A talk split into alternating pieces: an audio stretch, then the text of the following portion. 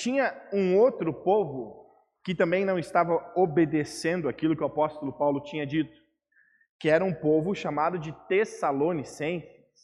Quem quiser abrir o seu texto na segunda carta aos Tessalonicenses, nós vamos ouvir que esse povo ou não entendeu aquilo que Paulo tinha dito na sua primeira carta ou na sua primeira viagem que esteve lá, ou eles estavam querendo distorcer ou desobedecer aquilo que foi ensinado a eles. Eu vou lendo esse texto e a gente vai conversando um pouco, versículo 6 do texto de 2 Tessalonicenses, do capítulo 3. O apóstolo Paulo vai dizer o seguinte: Irmãos, em nome do nosso Senhor Jesus Cristo, ordenamos a vocês que se afastem de todos os irmãos que vivem sem trabalhar e que não seguem os ensinamentos que demos a eles. Vocês sabem muito bem que devem seguir o nosso exemplo, pois não temos vivido entre vocês sem trabalhar.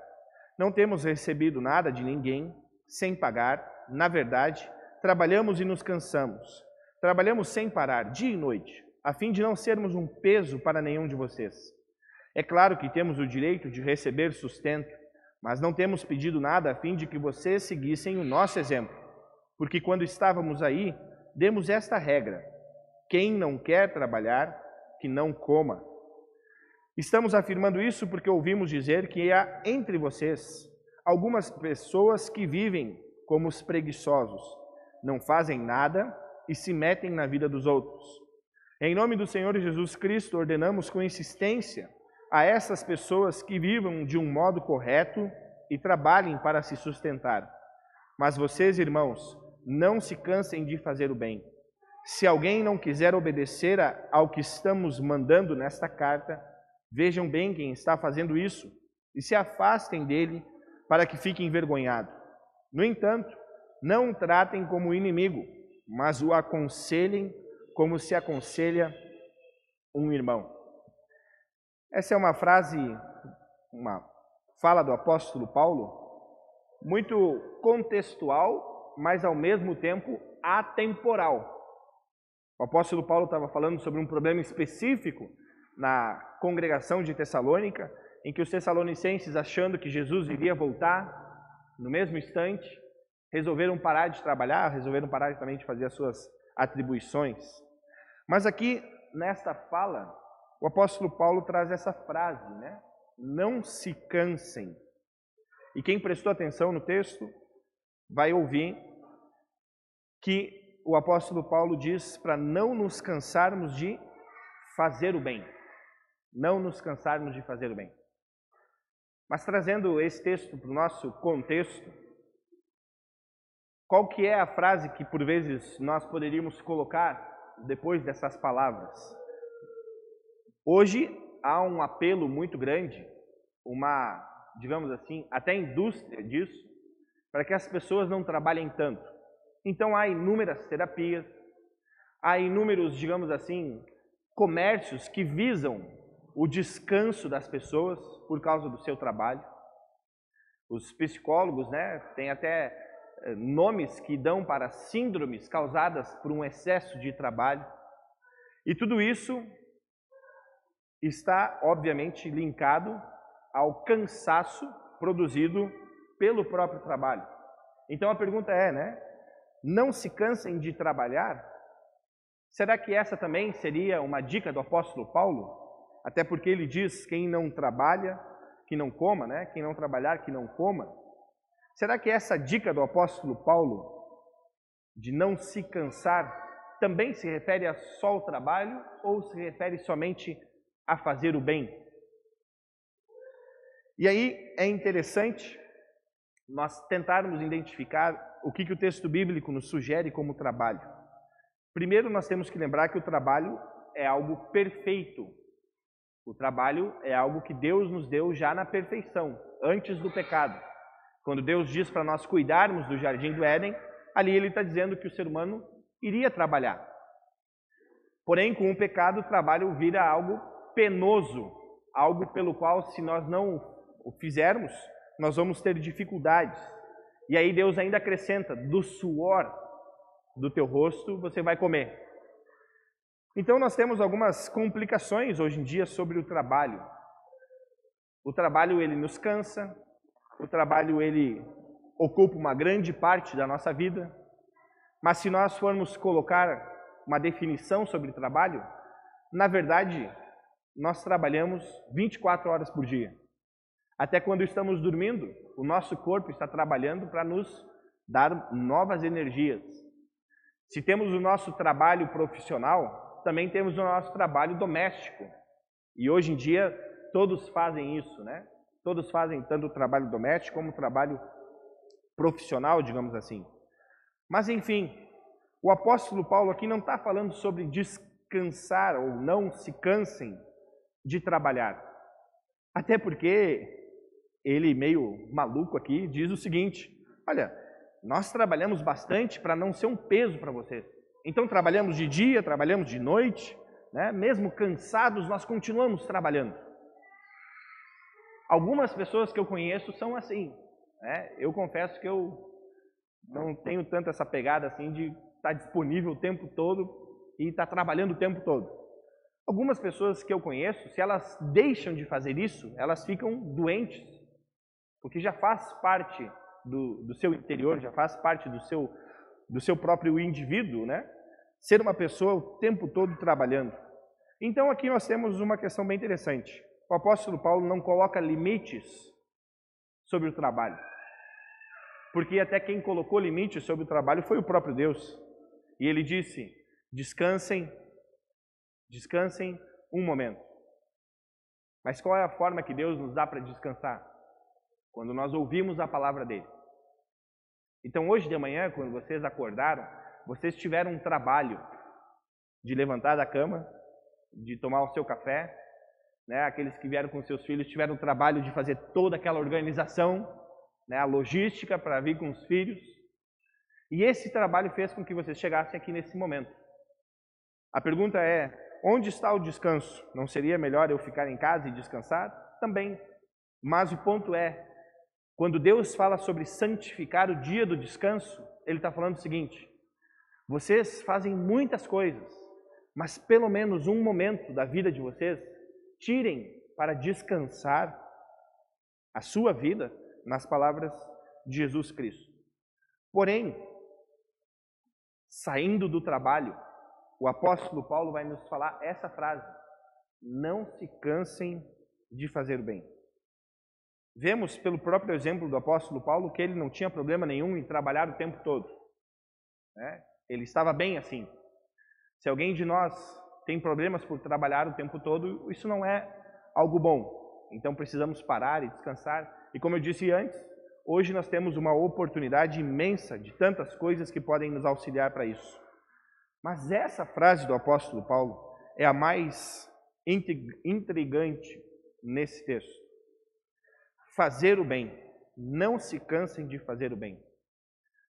Trabalhar pode nos cansar, mas a gente sabe que esse trabalho, uma hora a gente pode interromper ele.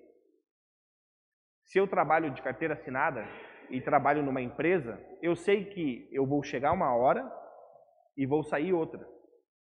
Então eu sei que às 6 horas da tarde ou às 8 horas da noite eu vou estar em casa ou não vou mais estar trabalhando. E aí a gente vai contando até chegar sexta-feira para que a gente possa, hoje, ah, agora amanhã eu sei que eu vou poder dormir até mais tarde. Aqueles que não trabalham de forma eh, regular, assim, são autônomos e precisam trabalhar às vezes quase todo dia, também podem fazer as suas pausas sobre isso. Mas fazer o bem é algo que o apóstolo Paulo nos diz para não pararmos. E aí que é complicado. O nosso trabalho nos dá uma retribuição. E o apóstolo Paulo também lembra disso. Se você não trabalhar, você não vai comer. As crianças também trabalham. Qual é o trabalho das crianças para poderem se alimentar? No mínimo, obedecer aos seus pais.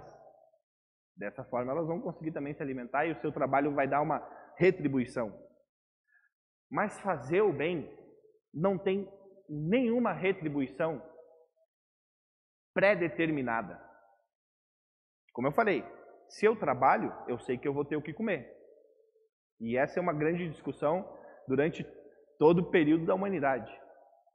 Agora, se eu fizer o bem, eu vou receber o bem?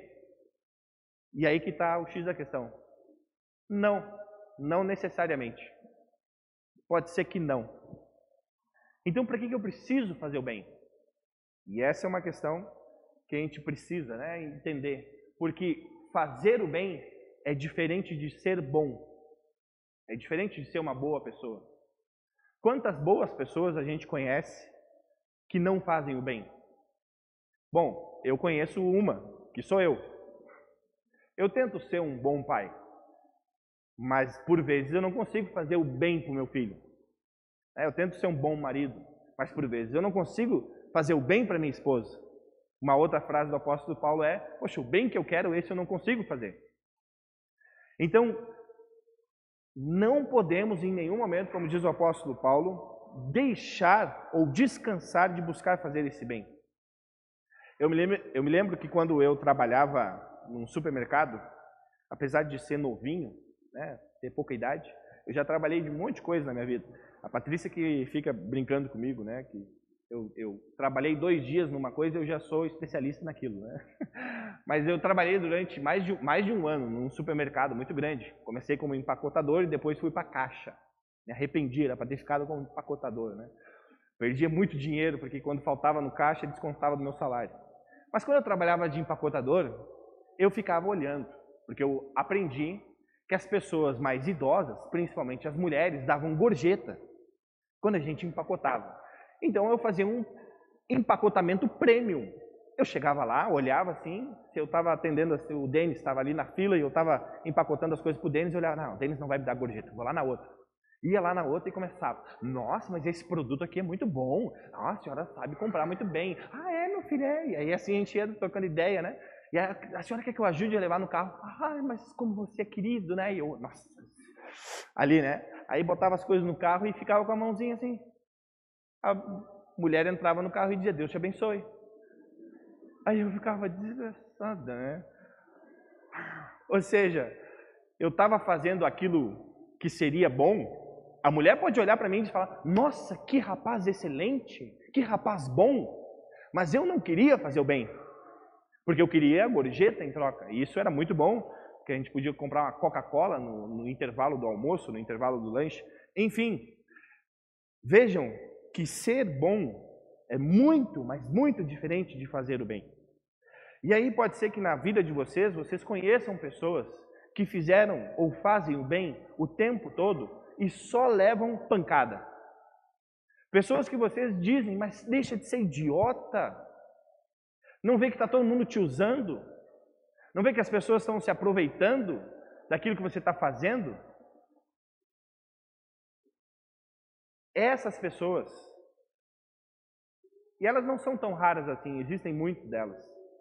Essas pessoas entenderam que fazer o bem é muito diferente de ser bom, porque fazer o bem não nos dá nenhuma retribuição garantida. Fazer o bem não nos dá nenhuma retribuição garantida. Então o apóstolo Paulo nos faz esse convite: não se cansem de fazer o bem. Ou seja, quando vocês forem fazer o bem, façam não como os preguiçosos, que além de não fazerem o bem, ainda ficam falando mal da vida dos outros. É o versículo quando o apóstolo Paulo diz lá, né, que é, aquele que é preguiçoso, aquele que é preguiçoso, não atrapalhe a vida dos outros, como vivem os preguiçosos lá no versículo 11 não fazem nada e se metem na vida dos outros. É, desculpa aqui, eu vou ser um pouco indelicado agora, mas quando eu leio esse texto, eu sempre lembro das tias da rua. Não sei se vocês já moraram na, no bairro, sempre tem as tias da rua que ficam na varanda das suas casas olhando quem está passando. E aí elas normalmente falam: Poxa, veio mais cedo do trabalho hoje. o que, que aconteceu? Olha só o fulano tá, trocou de carro. Hum, né? E aí essa fofoca vai se espalhando, né? E elas, além de não fazerem nada, ainda atrapalham a vida dos outros. Os homens também fazem isso, eu já falei outras vezes aqui na barbearia, é o lugar que eu mais escuto os homens fazerem isso, né? Oh, você viu que o fulano trocou de moto, nem pagou o que estava devendo e não sei o quê, né? Mas se metem na vida dos outros. Vejam só, fazer o bem, fazer o bem, exige, exige que a gente não olhe para a vida dos outros. Porque senão a gente não vai fazer. A gente não vai ajudar. A gente não vai se prostrar para fazer algo. Porque o nosso julgamento, aquilo que vem antes de nós, o nosso conceito pré-estabelecido, vai fazer com que a gente pense duas vezes antes de fazer o bem mesmo. Porque daí a gente vai começar a colocar na balança se a pessoa merece que a gente faça o bem. Por isso o apóstolo Paulo de novo diz: não se cansem.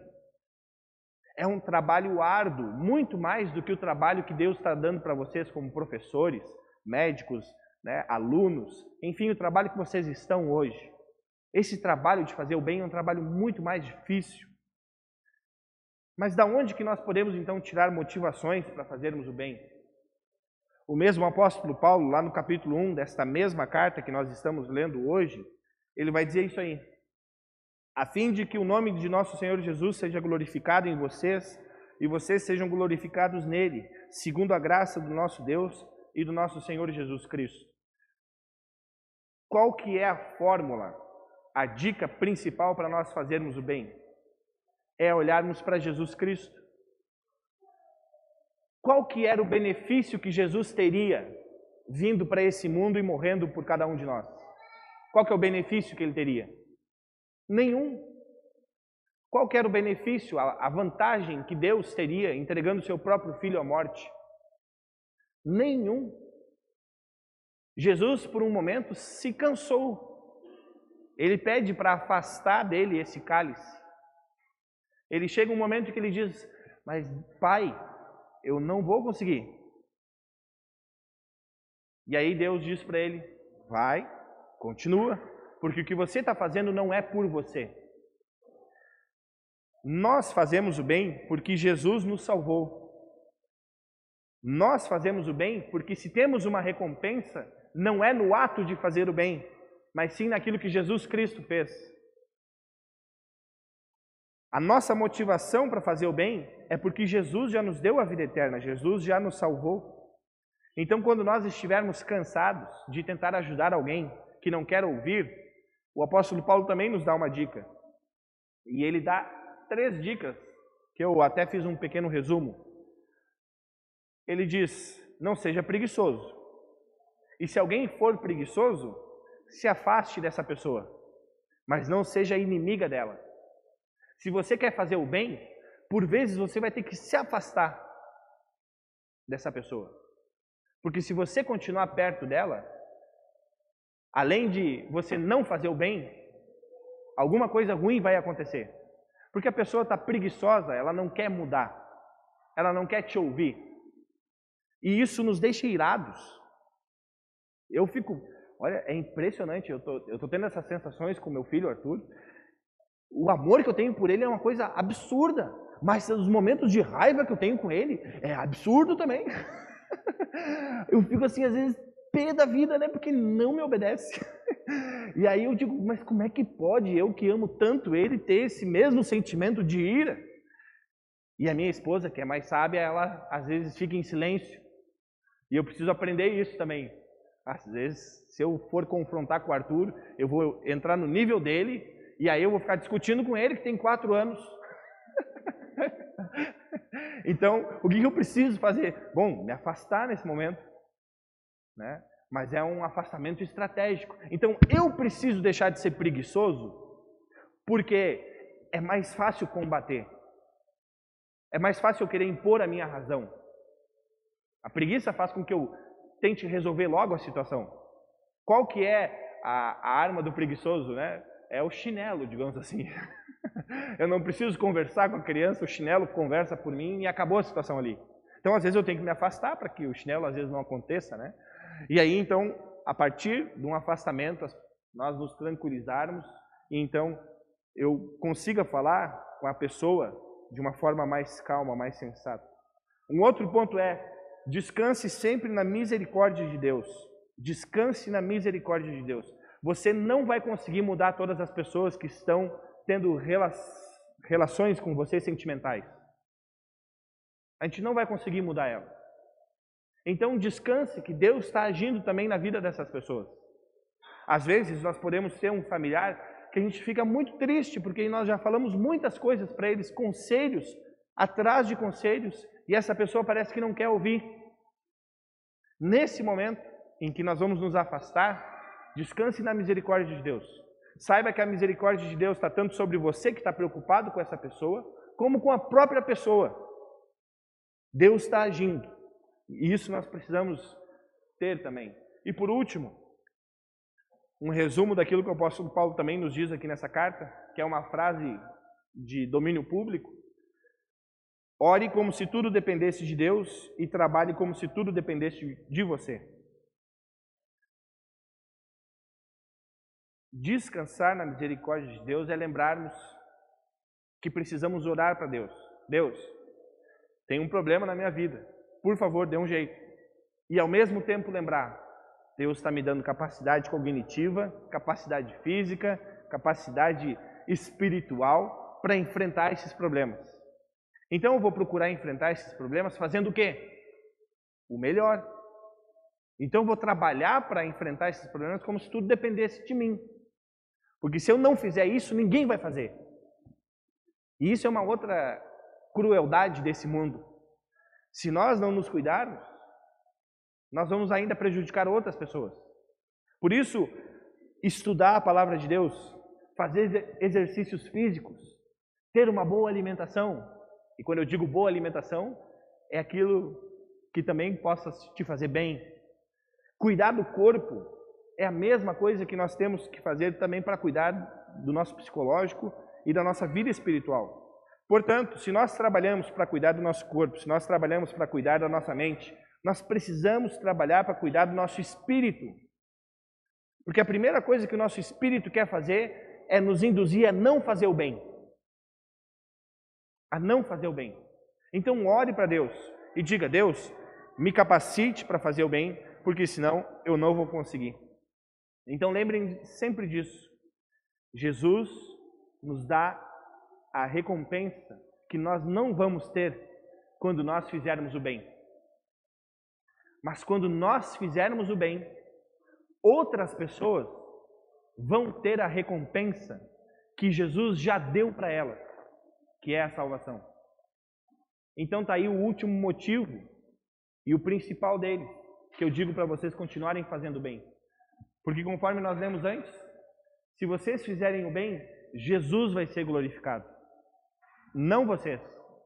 Se vocês fizerem o bem, Jesus vai poder entregar a salvação para outras pessoas. Pode ser que na vida eterna nós possamos ver os frutos do bem que a gente fez. Mas se durante a nossa vida nós ainda não conseguimos enxergar, não fiquem tristes. Jesus está trabalhando na vida de vocês. Em nome do nosso Cristo vivo, amém. Nós vamos cantar o próximo hino. Nosso Deus é soberano.